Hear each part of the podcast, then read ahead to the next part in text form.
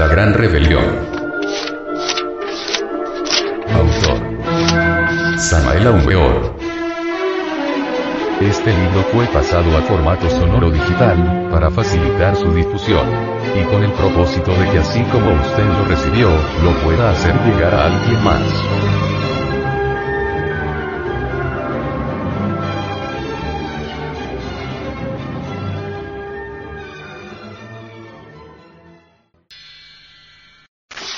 Capítulo 22. Retorno y recurrencia. Un hombre es lo que es su vida. Si un hombre no trabaja su propia vida, está perdiendo el tiempo miserablemente. Solo eliminando los elementos indeseables que en nuestro interior cargamos, podemos hacer de nuestra vida una obra maestra.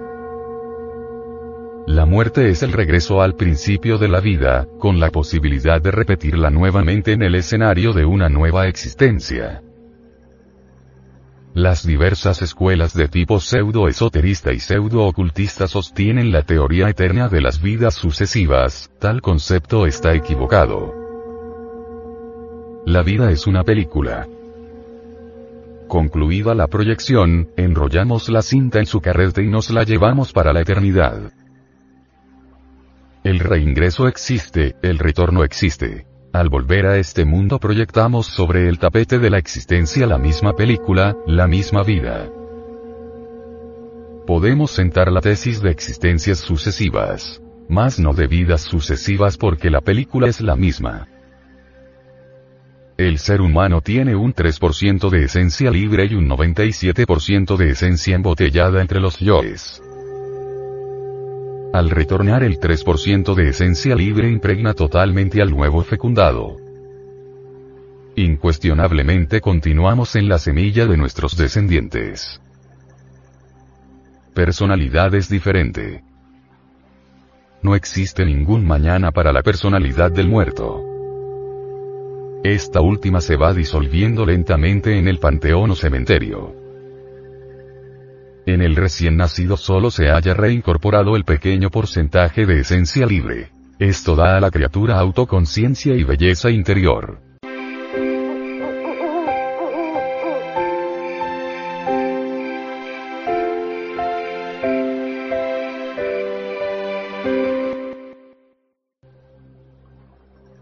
Los diversos yoes que retornan dan vueltas alrededor del recién nacido, van y vienen libremente por doquiera, quisieran meterse dentro de la máquina orgánica mas esto no es posible en tanto no se haya creado una nueva personalidad.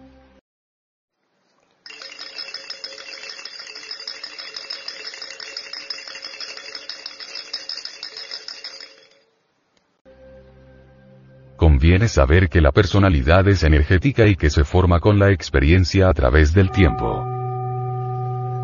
Escrito está que la personalidad ha de crearse durante los primeros siete años de la infancia y que posteriormente se robustece y fortifica con práctica.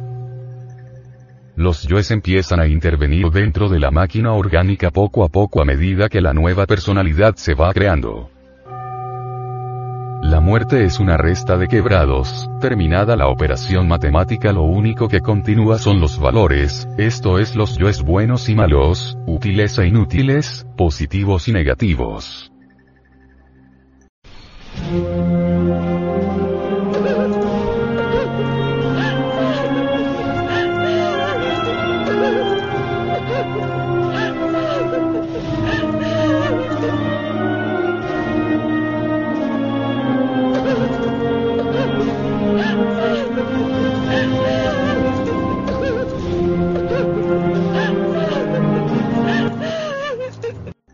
Valores en la luz astral se atraen y repelen entre sí de acuerdo con las leyes de la imantación universal.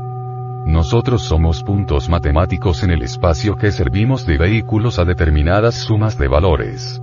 Dentro de la humana personalidad de cada uno de nosotros existen siempre estos valores que sirven de basamento a la ley de recurrencia. Todo vuelve a ocurrir tal como sucedió más el resultado o consecuencia de nuestras acciones precedentes. Como quiera que dentro de cada uno de nosotros existen muchos yoes de vidas precedentes, podemos afirmar en forma enfática que cada uno de aquellos es una persona distinta. Esto nos invita a comprender que dentro de cada uno de nosotros viven muchísimas personas con distintos compromisos. Dentro de la personalidad de un ladrón existe una verdadera cueva de ladrones. Dentro de la personalidad de un homicida existe todo un club de asesinos. Dentro de la personalidad de un lujurioso existe una casa de citas. Dentro de la personalidad de cualquier prostituta existe todo un prostíbulo. Cada una de esas personas que dentro de nuestra propia personalidad cargamos, tiene sus problemas y sus compromisos. Gente viviendo dentro de la gente, personas viviendo dentro de las personas. Esto es irrefutable, irrebatible.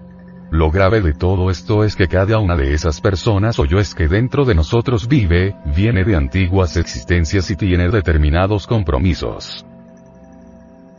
El yo que en la pasada existencia tuvo una aventura amorosa a la edad de los 30 años, en la nueva existencia aguardará tal edad para manifestarse y llegado el momento buscará a la persona de sus ensueños, se pondrá en contacto telepático con la misma y al fin vendrá el reencuentro y la repetición de la escena.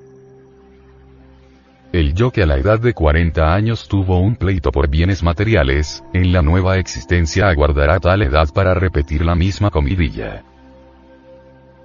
El yo que a la edad de 25 años se peleó con otro hombre en la cantina o en el bar, aguardará en la nueva existencia la nueva edad de 25 años para buscar a su adversario y repetir la tragedia. Se buscan entre sí los yoes de uno y otro sujeto mediante ondas telepáticas y luego se reencuentran para repetir mecánicamente lo mismo. Esta es realmente la mecánica de la ley de recurrencia, esta es la tragedia de la vida. A través de millares de años los diversos personajes se reencuentran para revivir los mismos dramas, comedias y tragedias. La humana persona no es más que una máquina al servicio de estos yoes con tantos compromisos.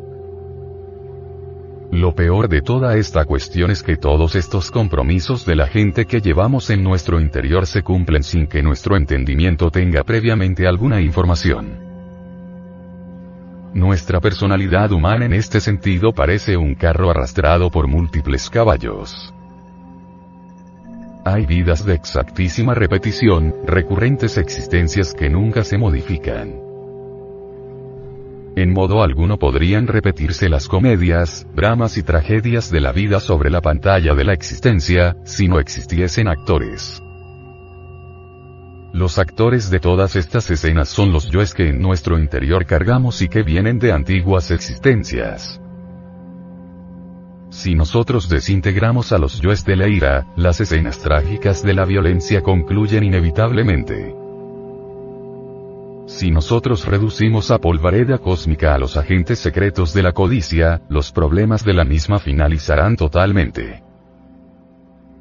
Si nosotros aniquilamos a los yoes de la lujuria, las escenas del prostíbulo y de la morbosidad finalizan. Si nosotros reducimos a cenizas a los personajes secretos de la envidia, los eventos de la misma concluirán radicalmente.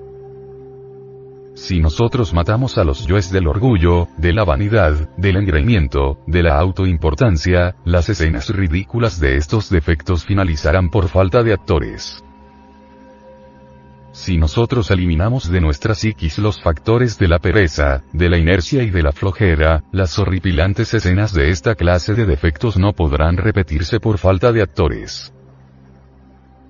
Si nosotros pulverizamos los yoesas que antes de la gula, de la glotonería, finalizarán los banquetes, las borracheras, etc. Por falta de actores. Como quiera que estos múltiples yoes se procesan lamentablemente en los distintos niveles del ser, se hace necesario conocer sus causas, su origen y los procedimientos crísticos que finalmente habrán de conducirnos a la muerte del mí mismo y a la liberación final. Estudiar al Cristo íntimo, estudiar el esoterismo crístico es básico cuando se trata de provocar en nosotros un cambio radical y definitivo.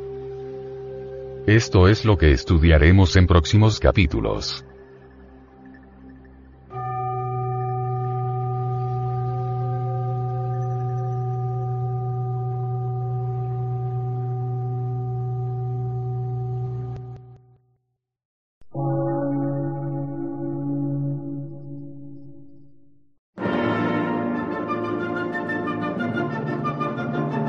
Emisora, gnóstica, transmundial. Por una nueva civilización y una nueva cultura, sobre la faz de la Tierra.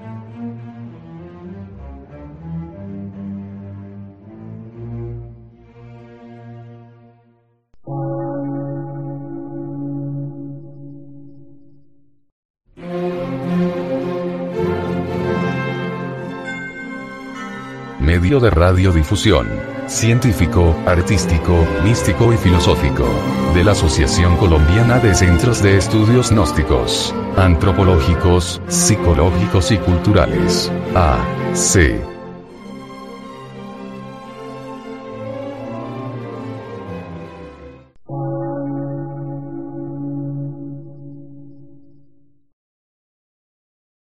Lectura en movimiento.